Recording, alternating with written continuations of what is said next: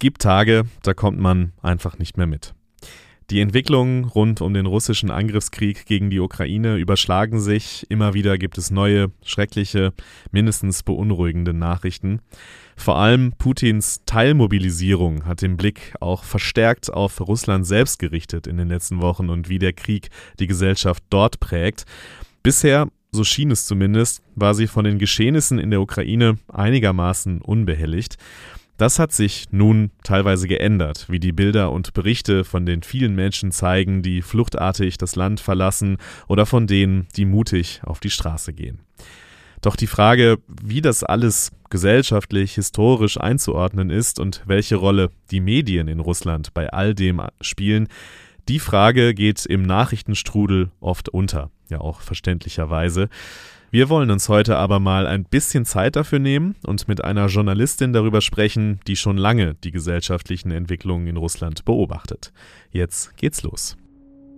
This is Media Now, der Podcast der Medientage München.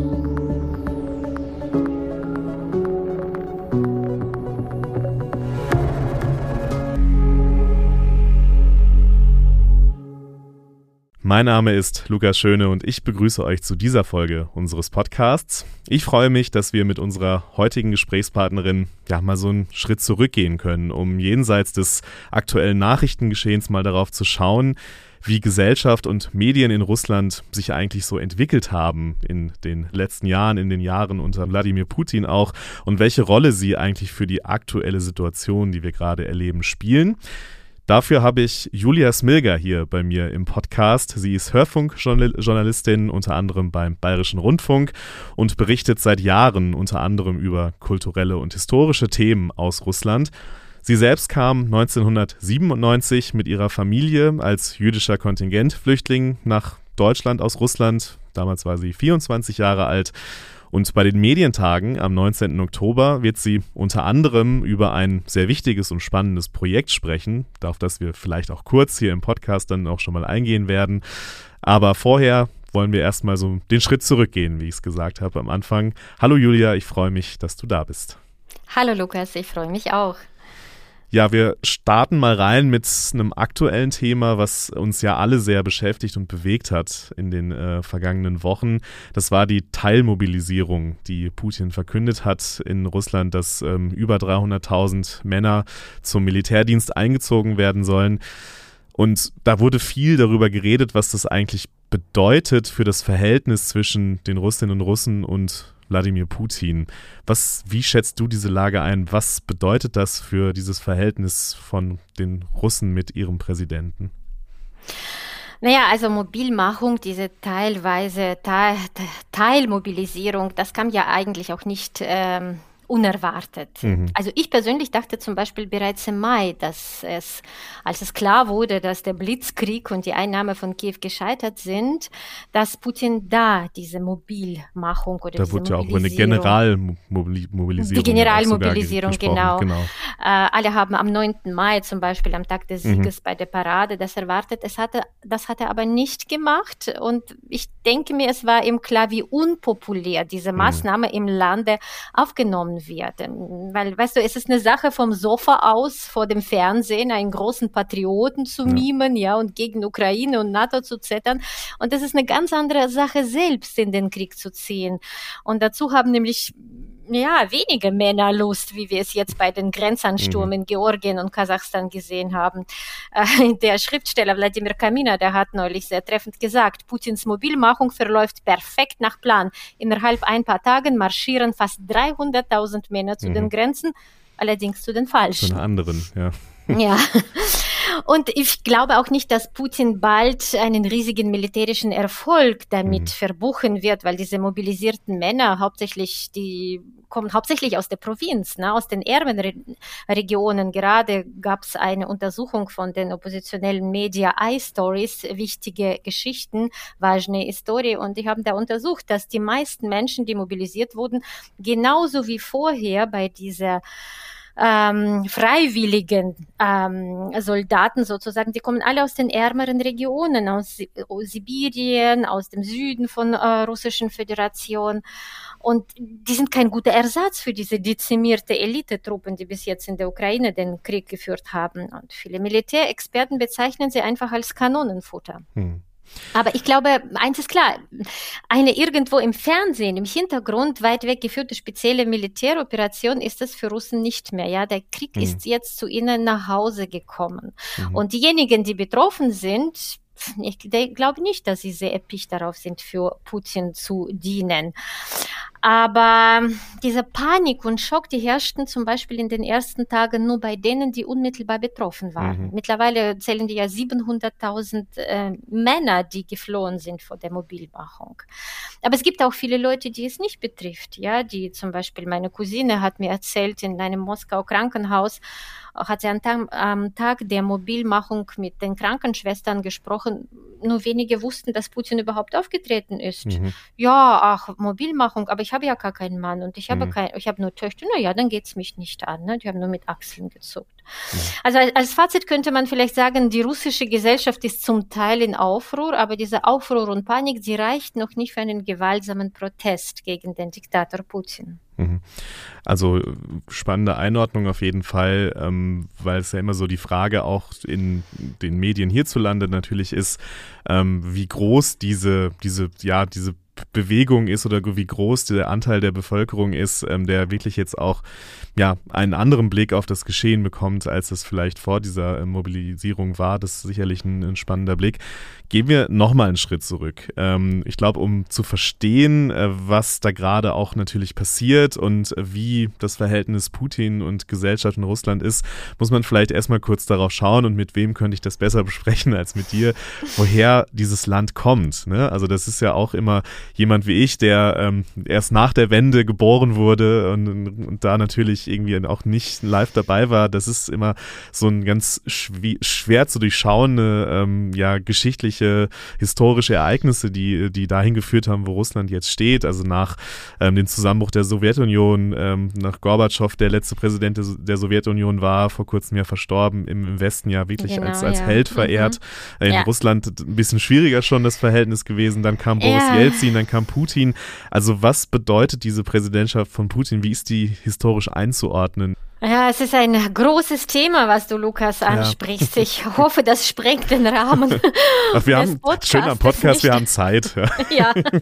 ich versuche mich kurz zu fassen. Also wenn man das in zwei Worten mhm. ähm, zusammenfassen könnte, wie würde ich die Periode von Putins vielleicht ähm, beschreiben, dann würde ich sagen, das ist die Zeit des politischen Revanchismus mhm. und einer Restauration der Sowjetunion, die allerdings nur in seinem Kopf existiert. Mhm. Also ist die Kurzfassung, ja, die Langfassung wird vielleicht ein bisschen länger.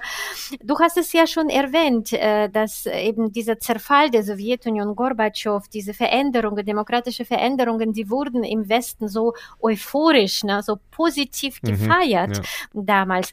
Und ich war in Deutschland in den 90er Jahren oft auch zu Besuch, als ich noch in Russland lebte. Und ich habe gemerkt, dass etwas Wichtiges hat der Westen damals nicht verstanden. Der Zerfall der Sowjetunion war für die meisten Russen eine Periode der Gesetzeslosigkeit und mhm. Verarmung, also eine Durcheinanderzeit, ja. Da, dazu gab es viele Gründe. Es waren unglücklich durchgeführte wirtschaftliche Liberalisierung, wirtschaftliche Reform, Reformen, die vielleicht eher eine Schocktherapie ähnelten, ja. Mhm. Ähm, da gab es eine atemberaubende Inflation. Die Menschen verloren alle ihre Ersparnisse und im Nachhinein wurde dann die Demokratie im allgemeinen Volksverständnis mit Gesetzeslosigkeit mhm. gleichgesetzt gleichgesetzt. Nur einige wenige wurden sagenhaft reich. Aus dieser Zeit stammen zum Beispiel die ersten Oligarchen. Ja. Ne? Der Großteil verarmte, die mussten ums Überleben kämpfen. Und äh, ja, viele haben Putins Politik der Wiederherstellung von Gesetz mhm diese Gesetzesverstärkung ab 2000, die haben sie richtig gefeiert und ja. unterstützt und sogar euphorisch begrüßt.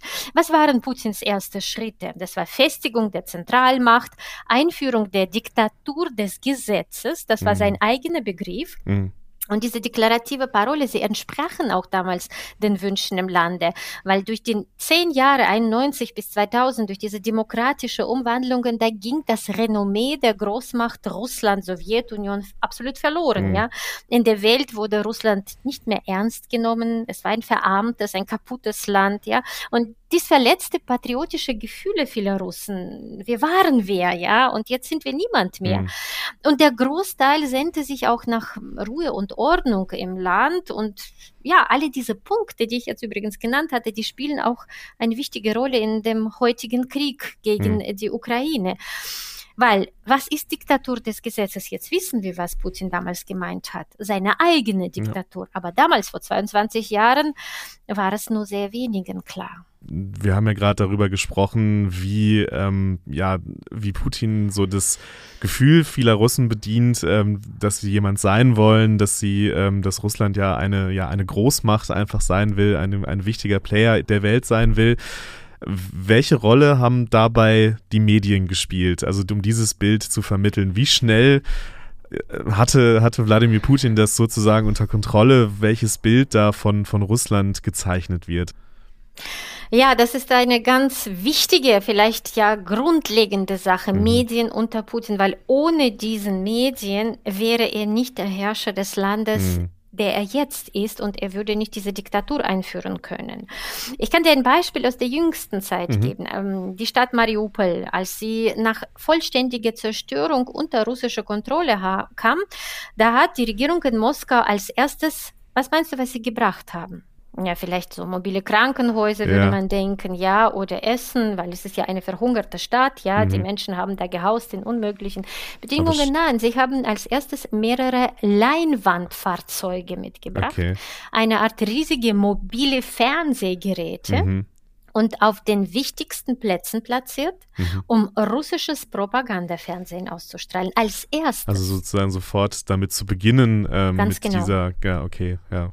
Und so. dieses Public Viewing, ja, das mhm. berichtete davon, so diesen Menschen, ja, die da gehaust haben unter unmöglichen Bedingungen, die hatten echt die Hutzpe, denen zu erzählen, wie das Leben nach der Befreiung von den sogenannten okay. ukrainischen Nazis unter der russischen Besatzung immer besser werde mhm. unter den Russen, ja. Und das ist, wir sind sozusagen am Ende von der Geschichte, das ist das Endergebnis mhm. einer jahrelangen systematischen Medienverstaatlichung und Unterdrückung unter Wladimir Putin. Bereits drei Monate nach seinem Amtsantritt im Juli 2000, da zwang er eines der besten und kritischsten Sender in Russland, den NTV. Er hat sie einfach gezwungen, die Berichterstattung zu stoppen und brachte den Inhaber durch Freiheitsentzug dazu, dass der Sender an den Konzern Gazprom verkauft wurde. Und das war der erste Schritt in der Kette der weiteren Medienverstaatlichung. Das hat also das er von Anfang an vor. War schon am Anfang seiner ersten, ersten Amtszeit.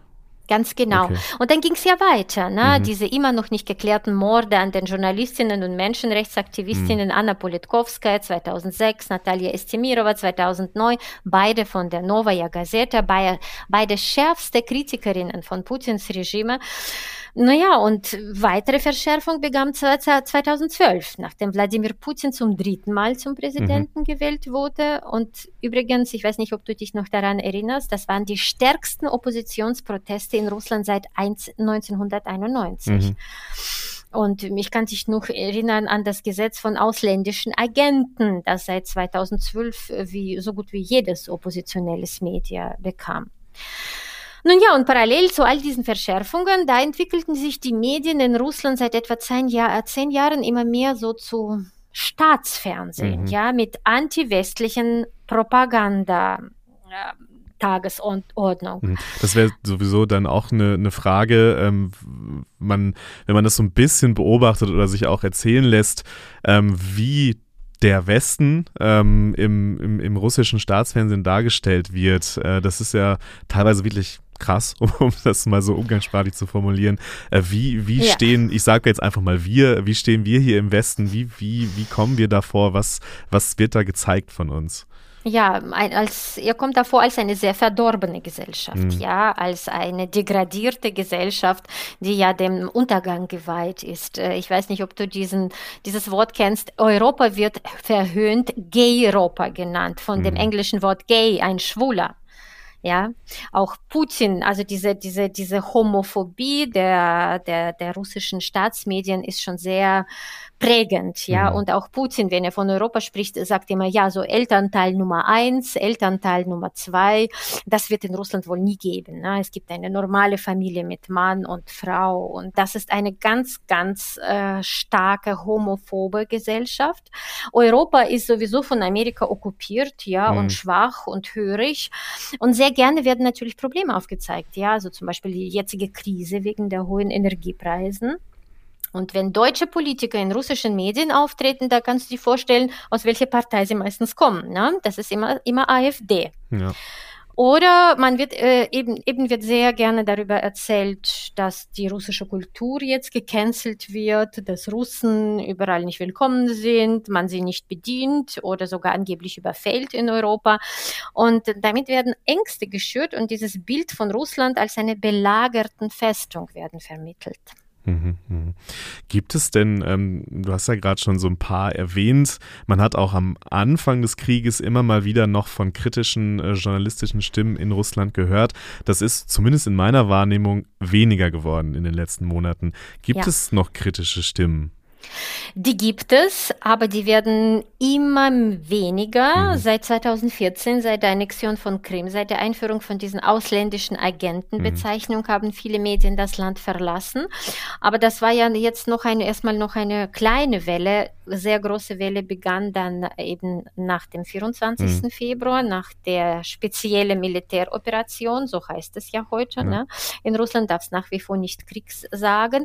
Und allein deswegen haben die wichtigsten, die wenigen wichtigsten oppositionellen Medien dann aufgehört zu arbeiten, weil sie nicht mehr Krieg sagen durften. Und mhm. sie haben sich strafbar gemacht mit ihrer Berichterstattung.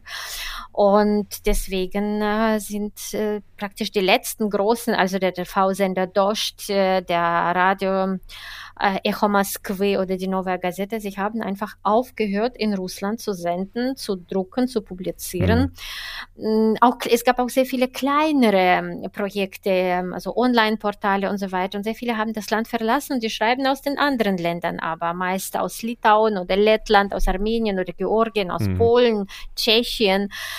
Manche, wie gesagt, wie Medusa, das ist dir vielleicht auch ein Begriff, ein Online-Portal, ja. mhm. die sind schon seit acht Jahren in Russland. Der TV-Sender Dost zum Beispiel, der sendet jetzt aus Riga über YouTube. Okay. Für unser Projekt Radio Wahrheit für Russland habe ich dort den Redaktionsleiter Tichon Dziatko getroffen und sprach mit ihm über diese neue mhm. Situation für sein Team, weil fast alle, die 70 Leute von dem Team, die sind Hals über Kopf über Nacht aus Russland geflohen, ne, nach dem Kriegsbeginn. Und ich glaube, diese Stimmen auch von iStories, die ich schon erwähnt habe, mit Duse, Novaya Gazeta Europa, die haben sich neu organisiert. Mhm.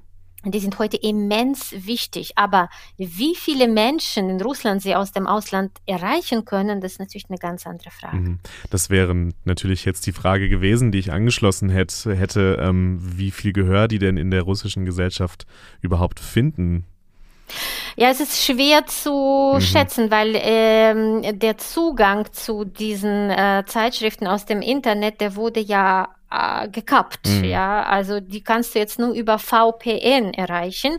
Und nun laut dem Levada, diesem unabhängigen Meinungsforschungsinstitut in Moskau, ähm, konsumieren etwa sieben bis acht Prozent der Russen diese ausländische Medien oder Radio Free, Free Europe, ja, oder mhm. Liberty oder Deutsche Welle. Also das kannst du ja nur über die bestimmte um ja. Umgangssoftware machen und das können ja nur die Jüngeren in den größeren Städten, die Älteren sie sitzen tatsächlich vor dem Propagandafernsehen mhm. und der Großteil, der glaubt dem, was eigentlich da von den Medien erzählt wird. Mhm. Du hast jetzt gerade schon erwähnt, vieles wurde verstaatlicht, das Staatsfernsehen, das, das berühmte. Gab es oder gibt es vielleicht auch in Ansätzen dann noch, oder ist das wirklich komplett umgebaut, eigentlich sowas wie ein Mediensystem in Russland? Oder kann man das gar nicht mehr so nennen? Ja, es gibt ein Mediensystem, was eigentlich ja Kreml-System mhm. sich nennt. Ja, also es ist eine ganz einfache Regel. Entweder du berichtest über das, was erlaubt ist, oder du wirst geschlossen. Oder musst sogar um dein eigenes Leben mhm. bangen. Deswegen ja, es gibt natürlich sehr viele Zeitschriften, es gibt ja jede Menge Fernsehkanäle, es gibt ja alles. Aber mittlerweile haben sie da schon so eine Art eingeborene Selbstzensur. Okay. Was, was, was heißt das ähm, in, naja, für die alltägliche Arbeit? Ja, dass sie selber wissen, über welche mhm. Themen sie berichten dürfen oder über welche nicht und äh, wie sie berichten sollen über mhm. bestimmte Themen. Also ja, die und berühmte Schere im Kopf wird man wahrscheinlich genau. bei uns hier äh, sagen, ja, dass man, ja. also dass das System dahin schon gebracht wurde äh, über die, die Jahrzehnte, dass es jetzt eigentlich schon so, so tief verankert ist, ja. Ganz genau, weil die, es ist ja eine Überlebensfrage. Mhm hm. Wie du berichtest, ja. Und du kannst ja nicht balancieren bei diesem System, ja. Du also Dost oder Echo, die haben sehr lange balanciert. Hm. Aber man hat ja gesehen, spätestens seit dem Beginn des Krieges gegen Ukraine ähm, konnten sie auch nicht mehr senden. Hm. Ähm, du sprichst den, äh, den Krieg an. Wie wird der dargestellt? Also wir haben jetzt gerade schon dieses ähm, eindrückliche Beispiel von Mariupol, äh, hast du geschildert, dass da sofort mit der Propaganda, mit der russischen Propaganda begonnen wurde. Wie wird in Russland für die russische Bevölkerung über diesen Krieg, oder Krieg heißt der da ja nicht, sondern über die, dann in Russland wird es ja äh, die Spezialoperation genannt, äh, wie wird darüber gesprochen, wie wird das behandelt? Natürlich, das ist ein zentrales mhm. Thema im russischen Fernsehen und es, diese überhaupt, das Thema Ukraine war sehr lange ein zentrales Thema okay. im russischen Fernsehen. Das habe ich zum Beispiel persönlich noch nicht kapiert, warum. Mhm. Seit 2014 die ganze Zeit in allen politischen Talkshows, äh, allen Nachrichten, es ging immer darum, Ukraine hat kein Recht zu existieren, das ist keine Nation, das sind unsere jüngere Brüder, dort sind Narzissten und die russische Zuschauer, staatliche Medien, denen werden diese Ereignisse in der Ukraine völlig akzeptabel und nachvollziehbar mhm. präsentiert seit langer Zeit. Also wie sieht dieses Bild laut russischen Staatsfernsehen? Laut russischen Nachrichten befreien russische Truppen die Ukraine vom Joch eines Naziregimes und retten die Bewohner des Donbass vor dem Genozid, der von den Ukrainern mhm. verübt wird. Ja, also sozusagen unsere Jungs kämpfen für eine bedeutende Sache ja, und so unterstützen laut Umfragen nach wie vor auch nach der Mobilmachung etwa 70 Prozent der Russen die sogenannte mhm. spezielle mhm. Militäroperation. Und ich muss dir sagen, diese Ukraine als Nazi zu bezeichnen, das ist ganz, ganz wichtiger Teil für Putins Russland, weil dieses Wort nicht nur unbeliebt, der ist auch traumatisch konnotiert, ja. weil in jeder sowjetischen, russischen Familie starb jemand bei dem Zweiten Weltkrieg durch die Nazis, ja. Und ähm, diese Zerstörung der ukrainischen Häuser, diese Vergewaltigung mhm. ukrainischen Frauen, die Besetzung des Landes, das alles hat nach Nazis Bezeichnung dann eine moralische mhm. Berechtigung. Ja, natürlich müssen wir diesen Menschen helfen, wenn sie von Nazis regiert werden. Mhm. Also diese Argumentation, wir befreien das Land von Nazis, ein ganz zentraler Punkt dann auch in der, in der Propaganda. Ähm, dieses Bild, was dort vermittelt wird. Äh, wir befreien sozusagen die Ukraine.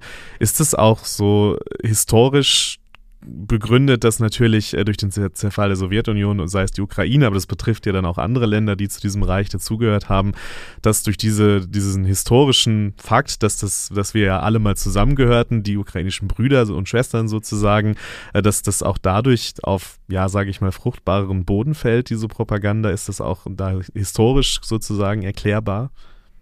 Naja, es ist, glaube ich, durch eine ganz große Beleidigung, mhm. kann man das so sagen, oder Enttäuschung mhm. zu erklären, äh, die der ähm, Putins Regime Maidan-Ereignisse 2013 mhm. ja. äh, gebracht haben. Also diese äh, diese Revolution, wo man gesehen hatte, dass plötzlich man einen Präsidenten Janukowitsch einfach so absetzen kann, ja, und dann sich gen Westen drehen kann. Und wer unsere slawischen Brüder sozusagen, Ukraine, eine der wichtigsten Republiken in diesen unabhängigen Gemeinschaft, Gemeinschaft der unabhängigen Staaten GOS. Also ich glaube, dass das sehr tief bei Putin. Mhm. Davor hatte er Angst und diese Entmenschlichung der Ukraine und die begann da gerade in diesen Jahren, dass ähm, entstand eben mit diesen Maidan-Ereignissen Ende 2013, Anfang 2014. Seitdem beherrscht es die, wie gesagt, diese TV-Agenda. Mhm. Täglich 24 Stunden am Tag wird den Russen erzählt, wie schlimm Nazis in der Ukraine herrschen, was sie da alles verbrechen. Dass die Ukraine eben einen eigenen Weg gewählt haben, diese Unabhängigkeit, das wird ja natürlich nicht erzählt, mhm. ja. Mhm. Und das äh, ist einer der wichtigsten Gründe, würde ich sagen, warum auch dieser Krieg begonnen äh, wurde, weil er das denn irgendwie nicht verzeihen konnte. Ich habe ja schon gesagt, dass im Laufe seiner 22-jährigen Regierung Putin unabhängige Medien ja peu à peu ausgerottet hat. Mhm. Er hat eine starke Repressalienmaschine aufgebaut. Die Opposition ist unterdrückt. Du kannst ja heute nicht einmal mit einem leeren Blatt Papier demonstrieren, ja. Okay. Und aber andererseits, weißt du, ich frage mich, hat er das alles alleine gemacht, ohne jegliche Unterstützung von Russen? Ich glaube, das wäre nicht möglich. Mhm. Wenn wir sagen, ja, wie kann man diesen Umfragen vertrauen, auch wenn sie gefälscht sind, ja, trotzdem mindestens 50 Prozent, würde ich sagen, sie mhm. unterstützen Putin. Sie okay. unterstützen Putin tatsächlich nach diesen acht Jahren Propaganda, aber vielleicht auch passiv, vielleicht aber weil Putin für sie ein Symbol eines starken Herrschers mhm. verkörpert, ja, der die armen Russen von der bösen NATO und dem verdorbenen Westen schützt. Mhm. Und diese Propagandanarrative, ja, die wurden ja jahrelang verbreitet und irgendwann glaubst du das einfach, mhm. wenn du das immer von überall hörst. Und diejenigen, die mit dieser Fassung nicht einverstanden sind, die fliehen, aber andere bleiben. Und die Frage ist, was mit dieser Propaganda betäubten russischen Gesellschaft nach Putins Fall passieren wird. Also, dass er weggeht, daran zweifle ich nicht. Aber hm. was ist mit der Gesellschaft, die dann? bleibt? Ja. Das ist eine sehr wichtige Frage, an die mhm. heute nur wenige denken.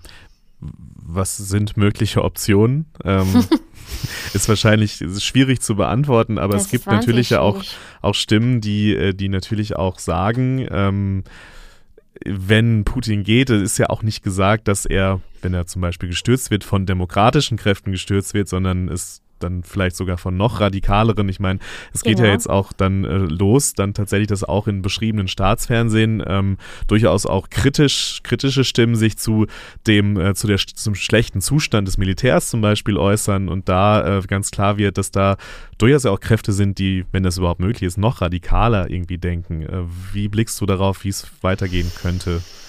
Es ist schwierig. Ich diskutiere ständig mit mhm. meiner Cousine in Moskau. Wir durcharbeiten diese mhm. Szenarien. Also so wie ich das sehe, es gibt zwei Szenarien. Ein gutes und ein böses. Ja, eine gute Geschichte und eine böse Geschichte. Und ich, ich möchte an die gute Geschichte mhm. glauben. Sie glaubt eher an die böse Geschichte. Okay. Also die gute Situation sieht aus, dass ähm, ja, die Spitze nach Putin sieht, dass es nicht weiter so geht, weil die Sanktionen schon sehr effektiv sind mhm. und irgendwann ist das Land wirtschaftlich am Boden. Und dann braucht man einen Parlamentarier sozusagen, der mit dem Westen verhandeln kann und äh, dem man irgendwelche Zugeständnisse machen muss im Gegenzug äh, für die Aufhebung für die Sanktionen. Mhm. Und dass da wohl Versuche für eine demokratische Gesellschaft hoffentlich dann ähm, stattfinden werden. Äh, aber es gibt natürlich auch, wie gesagt, ein schlechtes Szenario, dass nach Putin noch ähm, konservativere Kräfte kommen, also von dem Geheimdienst, mhm. die ja tatsächlich das Land völlig abkapseln werden. Weißt du, 70 Prozent der Russen haben keinen ähm, Reisepass. Mhm. Das heißt, 70 Prozent der Russen waren noch nie im Ausland. Wie sollen diese Menschen uns jetzt plötzlich glauben, dass im Westen alles ja. gut ist, wenn sie acht Jahre nur Propaganda geschaut haben? Mhm und dass das so eine Art äh, quasi Nordkorea wird mit einem hohen Zaun, das ist auch nicht auszuschließen. Hm. Also da gibt es verschiedene äh, Szenarien. Natürlich können wir alle nicht in die Glaskugel schauen, wie es genau weitergeht. Aber ich glaube, es ist trotzdem wichtig, äh, du hast es erwähnt, diese Szenarien mal auch durchzudenken, die verschiedenen, die es da gibt, äh, weil es wird ja einen nach Putin geben. Und da muss man sich natürlich äh, Gedanken machen, wie das aussehen könnte und was man da auch ja tun kann, auch wenn es wahrscheinlich eingeschränkt ist. Ähm, du hast vorhin schon mal gesagt, dass es sehr schwierig ist, alternative Stimmen überhaupt irgendwie zu empfangen oder zu lesen, dass man da durchaus auch ein, ja, technisches Verständnis braucht, um gewisse Sperren zu umgehen. Ähm, da würde ich generell, wir haben es auch schon ein paar Mal gestriffen, dieses Thema, welche Unterschiede es da eigentlich in der, in der russischen Gesellschaft gibt. Also ob es da ähnlich wie das ja auch bei uns ist, diese klassischen Trennlinien gibt, also urban, ländlich, jung, alt. Ähm, oder gibt es da irgendwie noch andere Trennlinien, die man irgendwie äh, beobachten kann oder sind es eigentlich die auch? Naja, die gibt es natürlich auch, mhm. Äh, diese, die du auch genannt hast, urban-ländlich. Mit dem Unterschied, in Russland gibt es nur eine Stadt, in der es sich zu lohnen lebt, das ist Moskau. Mhm. In Moskau wird alles entschieden. Das ist wirklich eine der schönsten und modernsten Metropolen der Welt. Mhm. Die zweite Stadt ist meine Heimatstadt St. Petersburg. Mhm. Sie ist bei weitem nicht so prestigeträchtig, aber auch ganz nett. Wo Putin ja herkommt. Wo Putin ja auch herkommt genau. und ich mhm. kannte ihn ja noch bevor er Präsident mhm. wurde. Auch da hat er seinen Job sehr schlecht gemacht. und es gibt ein riesiges Gefälle zwischen mhm. Moskau und dem Rest des Landes. Ja, also dieses Gefälle siehst du in Gehältern, im Lebensniveau, in beruflichen Perspektiven. In Moskau verdient man zwei bis dreimal so viel wie in den Regionen okay. und ein Durchschnittsgehalt in der Provinz, das sind 20.000 bis 30.000 Rubel, umgerechnet 300 bis 400 Euro im Monat. Also es, es sind eigentlich wirklich ganz kleine Gehälter. Ja. Warum gehen so viele äh, Männer dann in die Armee und machen diese Kontrakte, also schließen solche Verträge ab und werden Berufssoldaten, weil sie dort natürlich drei bis viermal so hohe Gehälter bekommen mhm. wie sonst in ihrer Region. Also das ist eigentlich das eigentliche Verbrechen von Putin ja. für mich. Er hält dieses Land als Sklaven ja, er äh, betäubt sie mit Propaganda und lässt sie sterben, um ein bisschen mehr Geld zu verdienen. Hm. Ja, das ist äh, sehr bedrückend, wenn man das wirklich so mal ähm, so durch, durchdenkt und ähm, Umso wichtiger ist es natürlich, dass es diese alternativen Stimmen irgendwie noch gibt, so schwierig das auch ist und ähm, da sich da irgendwie Gehör zu verschaffen und auch ähm, Sperren zu umgehen und auch nicht selbst in die Schusslinie zu geraten, was ja auch äh, schnell passiert. Und wir wollen dann zum Schluss kurz äh, nochmal über euer Projekt, du hast es einmal kurz schon erwähnt, ähm, zwischendurch das äh, Radio mhm. Wahrheit für Russland sprechen. Ähm, wir wollen jetzt noch gar nicht so viel darüber sprechen, das äh, tun wir dann auf den Medientagen natürlich auch noch. Mhm. Aber wenn du vielleicht einmal ganz kurz erklärst, was es damit auf sich hat. Naja, Wahrheit für Russland, Radio Wahrheit für Russland, das war ein ehrenamtliches Projekt. Mhm. Das entstand Anfang April 2022. Das war für mich persönlich ganz wichtig, irgendwie mich abzureagieren auf diesen Krieg, weil ich musste etwas tun. Mhm. Ich habe einen deutschen Pass, ich habe aber noch einen russischen Pass mhm. und das, dieser Krieg wurde in meinem Namen geführt sozusagen. Mhm. Ich musste was dagegen tun, aber was kann ich aus München dagegen tun? Und so war diese Möglichkeit, einen unabhängigen Sender aufzubauen, der für Russland sendet, für mich eigentlich eine ganz tolle Sublimation, ne, könnte man fast mhm. sagen, und eine sehr wichtige Aufgabe. Und wir waren mehrere Journalistinnen aus Russland, Deutschland und der Ukraine, auch geflüchtete Journalistinnen, Journalistinnen aus der Ukraine unter uns. Und wir haben zweimal die Woche je eine einstündige Radiosendung mhm. produziert. Ja, also das waren Interviews in Russisch mit Experten, Wissenschaftlern über den Krieg, über die wirtschaftliche Zukunft Russlands, über die europäische Sicht der Lage. Aber wir sprechen auch mit den äh, Teilnehmern des Krieges, mit mhm. Soldaten, mhm. aber auch mit den Flüchtlingen ne, aus der Ukraine. Und die, das Besondere an den Sendungen war, dass sie nicht nur im Internet, auf YouTube oder im Telegram-Kanal auf, äh, abzurufen waren, sondern dass wir sie über die Kurzwelle, über die gute alten Kurzwelle ja. nach Russland gesendet haben. Es gibt nämlich kaum einen Sender bis jetzt, der Kurzwelle noch mhm. bedient. Das ist nämlich altmodisch und teuer, aber zu Zeiten, wo, wo Internet so stark zensiert wird, das war plötzlich eine tolle Alternative. Wir hatten so einen Technikerfreak, der uns auf die Idee gebracht mhm. hat, der uns auch die Kurzwelle bezahlt hat. Und wir haben tatsächlich bis nach Ostsibirien gesendet und viele Feedbacks und Reaktionen äh, bekommen. Ähm, unsere Hörer, wir hatten eine Kommentarfunktion im Telegram-Kanal, die stritten sich auch, Ukraine mhm. mit Russen. Wir haben auch so Pro-Kreml-Trolle im Kanal, okay. die uns versucht hatten, ja. so von, von der anderen Wahrheiten zu überzeugen. Mhm. Also es war eine sehr schöne und intensive Zeit, muss ich sagen. Wir haben bis Anfang August vier Monate lang haben wir gesendet. Mhm. Genau, und äh, du hast jetzt war schon gesagt, ähm, ja. darüber, warum äh, das erstmal erstmal die Vergangenheitsform war. Darüber werden wir bei den Medientagen sprechen, auch da ein wichtiges Thema, aber mit diesem kleinen Cliffhanger ähm, erla erlaube ich mir jetzt den Podcast zu beenden, äh, weil das dann auch ein wichtiges Thema für die Medientage ist, wo du am 19. Oktober im Rahmen der Audioschiene, äh, wir haben es gehört, die äh, Stärke der Kurzwelle in diesem, in diesem Fall äh, genutzt und deswegen werden wir in diesem Rahmen auch über das Projekt Projekt dann noch ein bisschen mehr sprechen, beziehungsweise du mit dem Moderator Andreas Heuchler zusammen auf der Bühne. Ähm, das lohnt sich. Da würde ich auf jeden Fall vorbeischauen, wenn ich ihr wärt, liebe Hörerinnen und Hörer. Und bedanke mich jetzt an dieser Stelle ganz, ganz herzlich, dass wir im Vorfeld schon mal ein bisschen die größere Linie sozusagen besprochen haben, ähm, wie das, was da passiert ist, oder gerade passiert in Russland, historisch einzuordnen ist, wie auch die Entwicklung der Medienlandschaft unter Putin war. Ich glaube, das ist auch wichtig, äh, um das mal einzuordnen, irgendwie da mal sich ein bisschen Zeit zu nehmen, äh, um darüber zu sprechen. Und deswegen, Julia, vielen, vielen Dank, dass du heute unser Gast im Podcast warst. Sehr gerne. Danke dir, Lukas. Ciao. Ciao.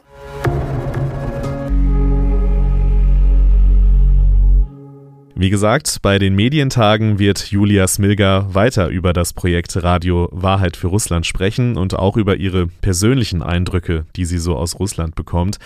Das lohnt sich wirklich sehr, neben vielen anderen spannenden Diskussionen und Vorträgen bei den Medientagen München 2022. Wer es noch nicht getan hat, sollte sich jetzt also schnell ein Ticket sichern unter medientage.de. Und ich hoffe, dass wir uns dann vom 18. bis 20. Oktober in der Messe München treffen. Bis dahin, macht's gut, bleibt stabil und bis zum nächsten Mal. This is Media Now, der Podcast der Medientage München.